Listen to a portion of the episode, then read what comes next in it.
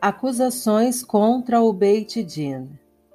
Se presenciássemos um crime que posteriormente fosse julgado perante um Beit Din, tribunal rabínico, e o acusado fosse inocentado, seria proibido fazer críticas sobre o procedimento do Beit Din.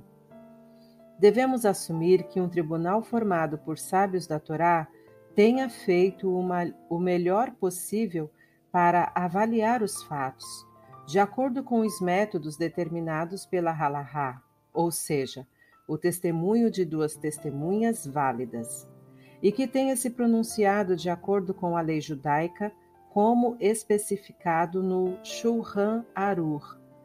Se houve apenas uma única testemunha de um crime, seu testemunho é inválido, independentemente da força dos seus argumentos Além disso, temos de aceitar a realidade de que os humanos são limitados em sua capacidade de determinar e executar a justiça absoluta e, em última instância, a correção da injustiça social é a atribuição do poder de Hashem.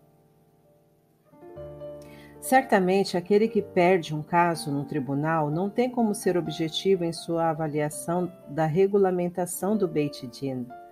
A prática de questionar a competência do Beit Din ou de acusar os juízes de influência é uma assintosa Hotsaat, Shenra, calúnia. Todavia, se suspeitarmos de que o veredito foi resultado de um erro no processo legal, podemos pedir a opinião de uma autoridade rabínica e pedir-lhe que investigue o assunto. Além da descrição. Os nossos sábios ensinam: Lachon Hará mata três pessoas: quem fala, quem ouve e quem é objeto da fofoca.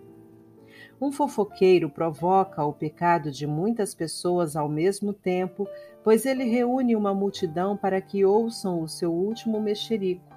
Ele é hábil na arte de tornar os seus relatos intrigantes e convincentes, para que seus ouvintes aceitem as suas palavras como um fato e, em muitos casos, espalhem a novidade aos outros.